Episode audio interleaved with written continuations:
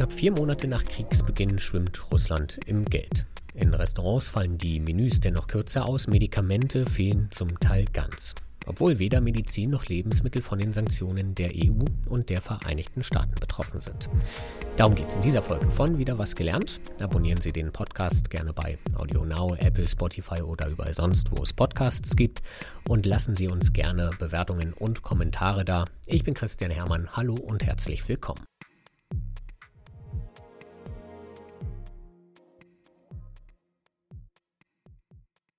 In Europa wird die Energie knapp, Russland schwimmt im Geld. So lässt sich die Lage nach etwa vier Monaten Krieg in der Ukraine beschreiben.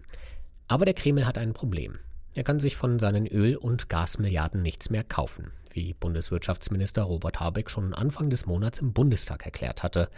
Denn abgesehen von Erdöl, Erdgas und landwirtschaftlichen Produkten muss Russland fast alle anderen Waren importieren. Ja, die Einnahmen, die Putin erzielt hat in den letzten Monaten durch die hohen Preise, die tun weh.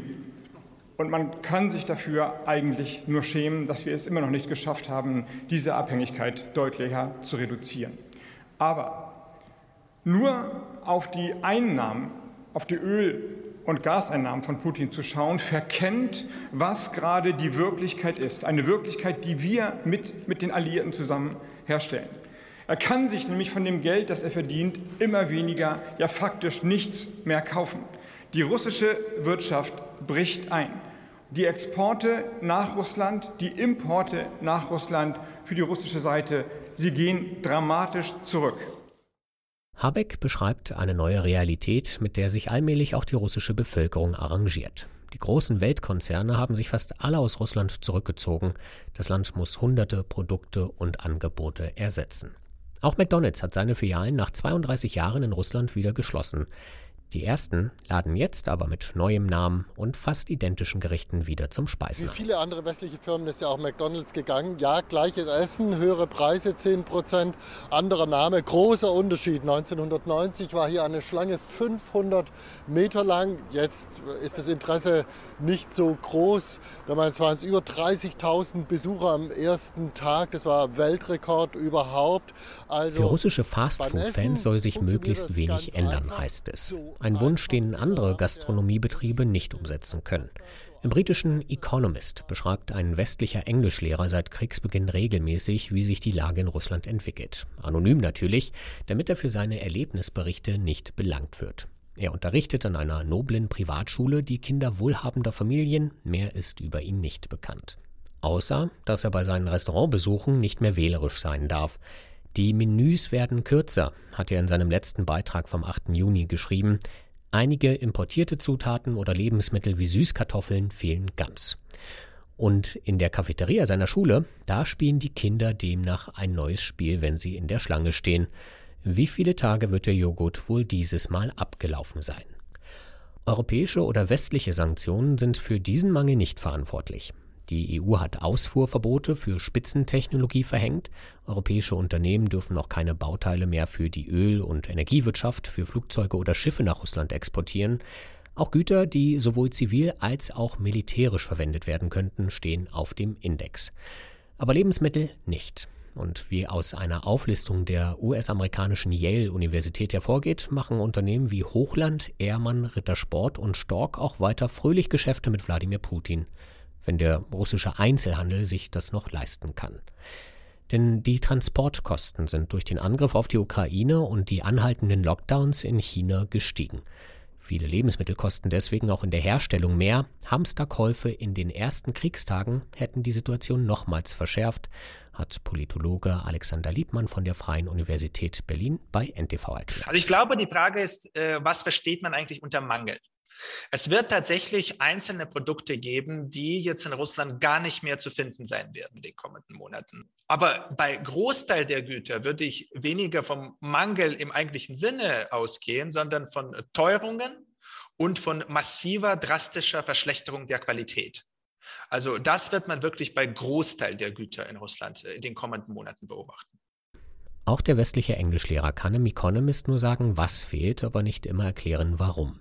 Sein wohlhabender Chef zum Beispiel fahre seit einigen Wochen mit einer kaputten Windschutzscheibe in seinem Mercedes herum, schreibt er und fragt sich, ob er sich keine neue mehr leisten kann oder ob die alte drin bleibt, weil er keine neue bekommt.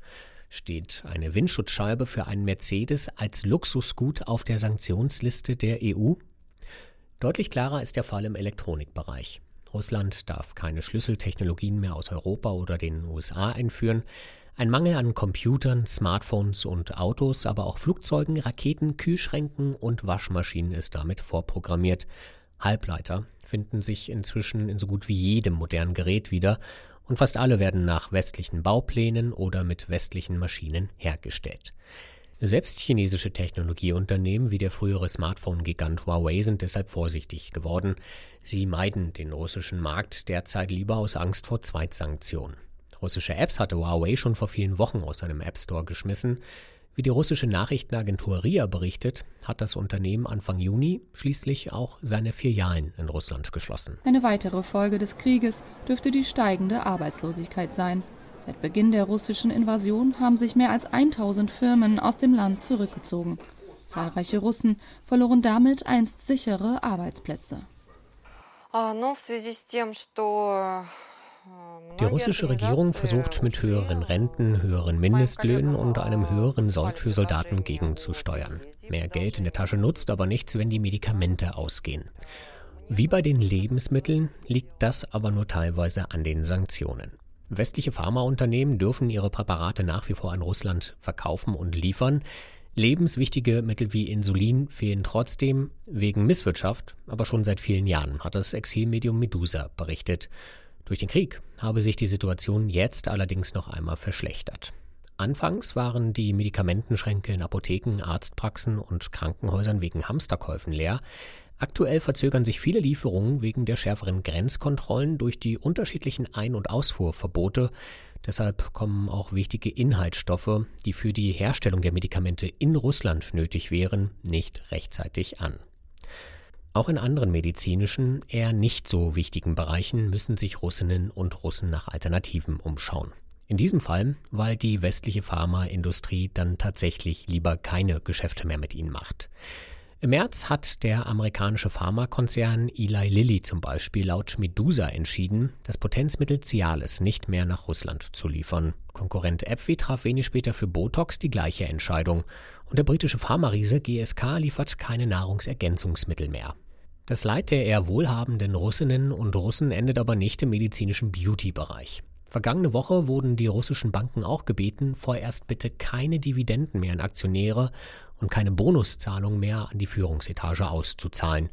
Notenbankchefin Elvira Nabil-Julina will damit die finanzielle Stabilität des Landes gewährleisten, bis die wirtschaftliche Transformation geschafft ist. In einer virtuellen Sitzung fordert er die Regierung dazu auf, frisches Geld in die Wirtschaft zu pumpen, um den Konsum anzukurbeln.